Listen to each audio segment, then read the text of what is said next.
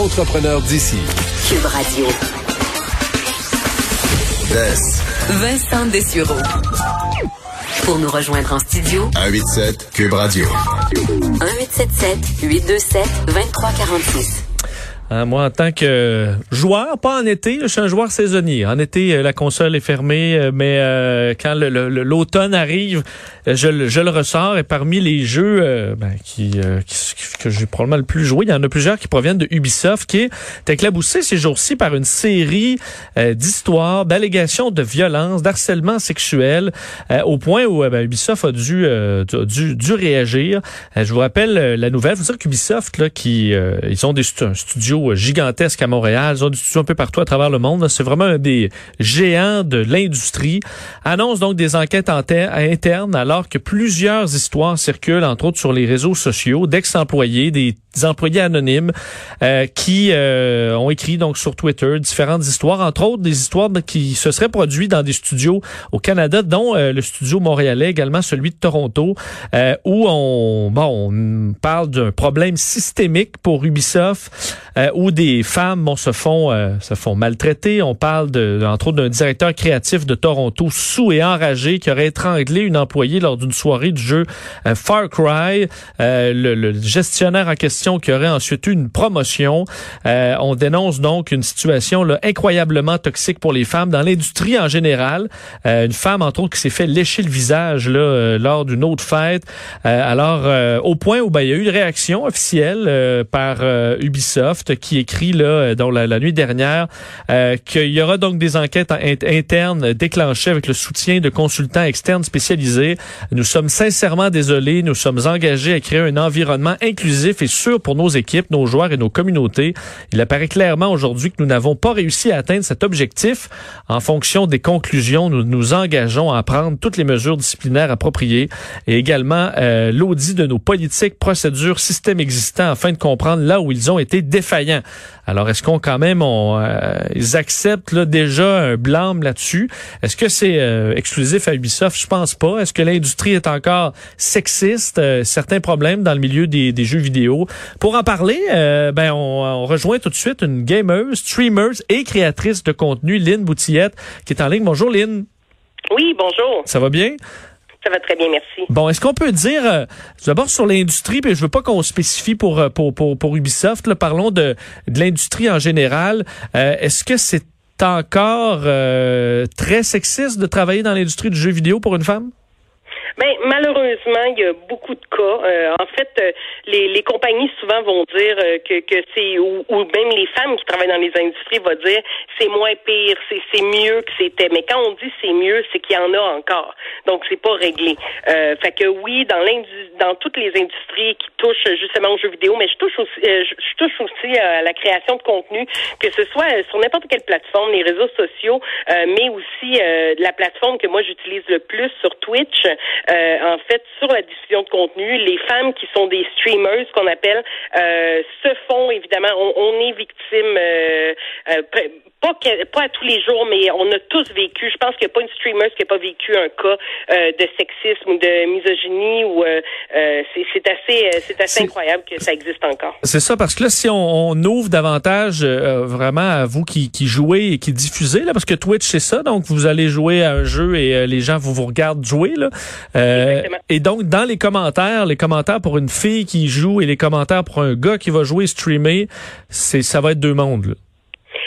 Ben, que les, les gars, ils ont pas les mêmes, euh, ils ont pas le même, euh, les, ils reçoivent pas nécessairement les mêmes commentaires. Je peux pas dire que 100% des commentaires des gars sont, sont positifs, euh, mais je vais parler, comme on dit, pour, de, dans nos cas pour les femmes. en fait, souvent, il va y avoir des, des femmes qui vont se faire demander, ben, tu sais, des questions subtiles au départ de, est-ce que tu un chum, est-ce que, est-ce que tu es en couple, ah, ok, tu sais, puis là après ça, ça peut tomber très très large dans du montre-moi tes boules, dans il y a eu des commentaires aussi, t'as raté ton suicide euh, une fille que je connais qui avait reçu ça. Est-ce que des fois, c'est euh, justement, j'ai l'impression des gars, euh, Lynn, vont être très sympathiques et là, au moment où ils se font revirer de bord, ben là, c'était une ci, peut-être une ça. Là. Exactement. Tu sais, les trolls qu'on appelle euh, sur Internet, il y en a partout. Par contre, quand ça touche euh, aux femmes, quand ça touche euh, à, ce côté-là de sexisme, ça vient atteindre énormément les femmes. Puis souvent, lorsqu'on est sur des, des, plateformes de diffusion comme Twitch, ben notre objectif, c'est de communiquer, c'est de partager notre passion, c'est de c'est d'en parler. C'est, je veux dire, on n'est pas là pour se faire attaquer ou quoi que ce soit.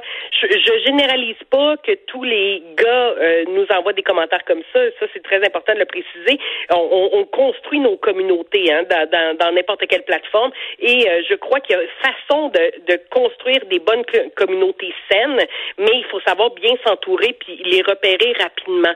Euh, puis je trouve que, tu sais, tantôt on parlait justement d'Ubisoft, mais je vais aller plus large que ça parce que Twitch aussi a reçu énormément euh, de, de, de, plaintes dernièrement de streamers, de streamers qui recevaient des commentaires du genre il n'y avait aucune action qui était faite par par Twitch, qui est une plateforme énorme aussi, euh, et euh, tellement que les streamers, des streamers américains surtout, un peu canadiens aussi, ont décidé mercredi passé de faire un Twitch blackout, donc euh, que les gens ne streamaient pas, ne diffusaient pas pour essayer de faire réagir justement Twitch. Et Twitch aussi a réagi en disant nous allons regarder euh, qu'est-ce qui se passe de notre côté, du côté de notre plateforme, et on va tenter de réagir en premier avec les cas les plus graves, et ainsi de suite euh, en donnant des euh, des des, des bans qu'on appelle donc en punissant dans le fond permanent permanent les gens donc qui pourront plus se reconnecter à leur compte.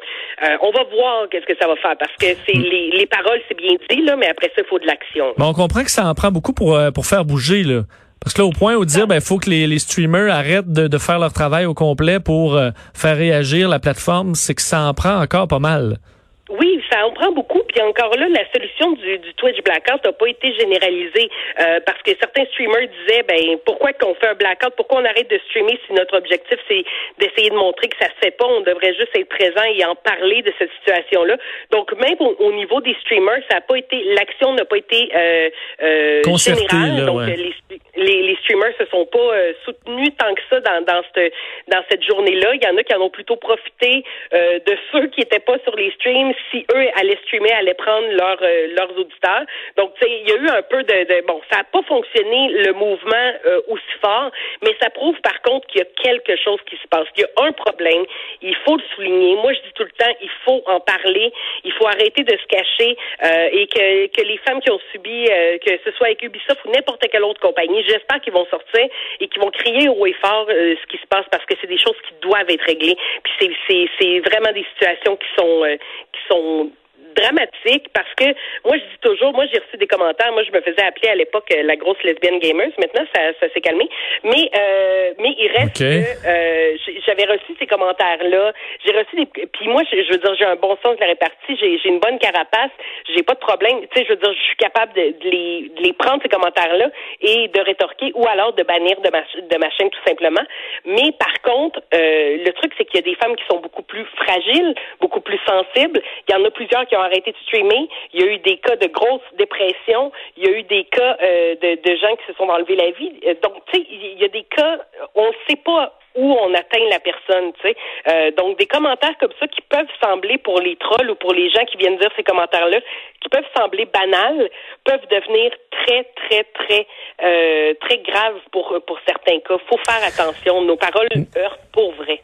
Euh, en terminant, je veux ouvrir un peu sur la, justement dans l'industrie du, jeu vidéo. Euh, là, on parlait de sexisme, mais euh, il, me semble y avoir dans la culture un, niveau de performance qui est, qui, qui est et je, je m'explique, j'ai visité Ubisoft Montréal il y a quelques années. J'ai eu la chance de faire la grande visite, puis j'ai été très, très impressionné. Il faut dire c'est c'est gigantesque, très fier de, de, de, de, voir ce que les produits à Montréal, euh, ce, qui est produit à Montréal. Et faut dire c'est très moderne. Il y a des grandes salles, il y a un food truck. À chaque étage, c'est gros design. Il y a des balançoires, il y a des espaces communs gigantesques.